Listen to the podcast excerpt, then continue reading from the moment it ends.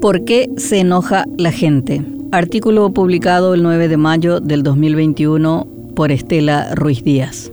El Poder Ejecutivo envió el martes al Senado un nuevo proyecto de ley de emergencia sanitaria por la pandemia del COVID-19 con el objetivo de reglamentar procedimientos de control de las medidas sanitarias otorgando al Ministerio de Salud las atribuciones para sancionar, además de penalizar con cárcel a los funcionarios que hurtan las vacunas o inmunizan en forma irregular y otros aspectos. Lo hizo ante el reclamo de poner fin al uso y abuso de los decretos presidenciales que se viene acumulando desde que se inició la pandemia en marzo del año pasado. Esto se considera no solamente un exceso o arbitrariedad legal, sino el camino peligroso hacia el autoritarismo. La pandemia del coronavirus ha sido campo fértil para este tipo de decisiones en todo el mundo y Paraguay no ha sido la excepción. Hace un año, Mario Abdo Benítez gobierna por decreto. Presentado así, todo parece muy normal, pero apenas se dio a conocer el borrador, abogados constitucionalistas y legisladores criticaron ácidamente el proyecto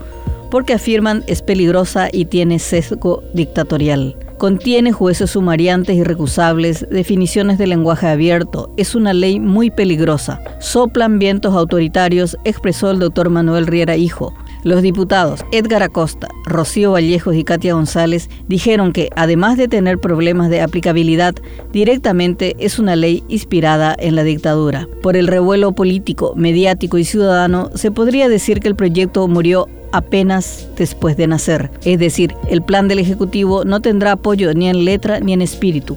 Quizás se mantenga el título ya que existe un relativo consenso en cuanto a reglamentar por ley la cuarentena sanitaria y despojar al presidente de la República las facultades de decretar las medidas sin el debido control de poderes.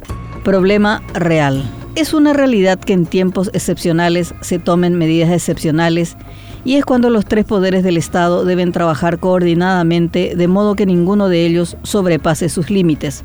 Por ello es atendible la casi unánime opinión que sentencia que el Ejecutivo no puede restringir derechos constitucionales sino regularlos. Ahora el Parlamento tiene en sus manos el asunto. Sin embargo, debe señalarse que más allá del debate jurídico, el problema del gobierno es político, empezando por la desprolija forma de plantear el proyecto sin la debida delicadeza y previa conversación con los legisladores de las bancadas, ya que una propuesta de estas características necesita mucho consenso político y social, aunque se tenga la mayoría de votos.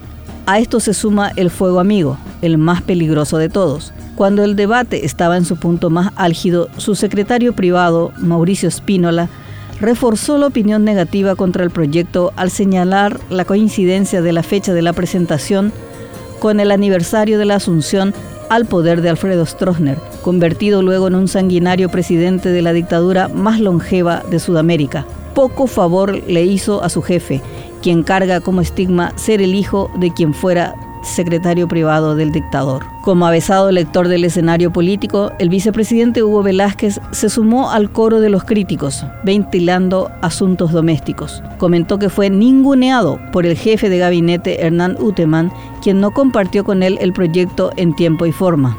Por tanto, no ejercerá con este tema en particular su rol constitucional de nexo entre el Ejecutivo y el Legislativo. En pocas palabras, no buscará el apoyo en el Congreso. Hace falta una ley sanitaria actualizada, pero el problema es mucho más profundo. Perdido.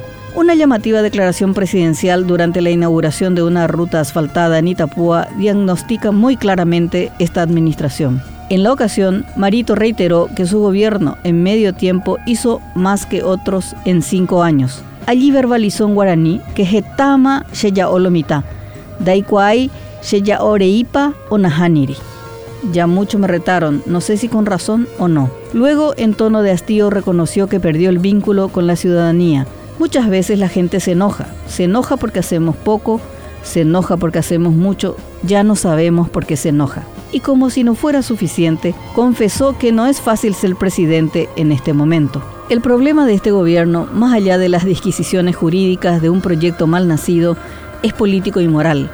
Lo admitió el presidente que en pocas palabras definió su gestión, desconexión de los problemas reales del país. ¿Por qué se enoja la gente? Una pista puede ser, por ejemplo, la repartija de 25 millones de dólares en bonificaciones en distintas dependencias públicas, en tanto 300.000 desempleados deben conformarse con subsidios mínimos mientras vive de la caridad de la familia o de los amigos.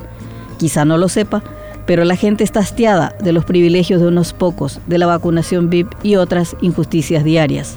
Yendo a lo más llano del asunto, es una verdadera tragedia que el presidente, a un año de pandemia, no entienda aún que el asfalto hoy no es lo más importante, mientras en la precariedad de la salud pública miles luchan por la sobrevivencia y otros miles lloran 7.000 muertos.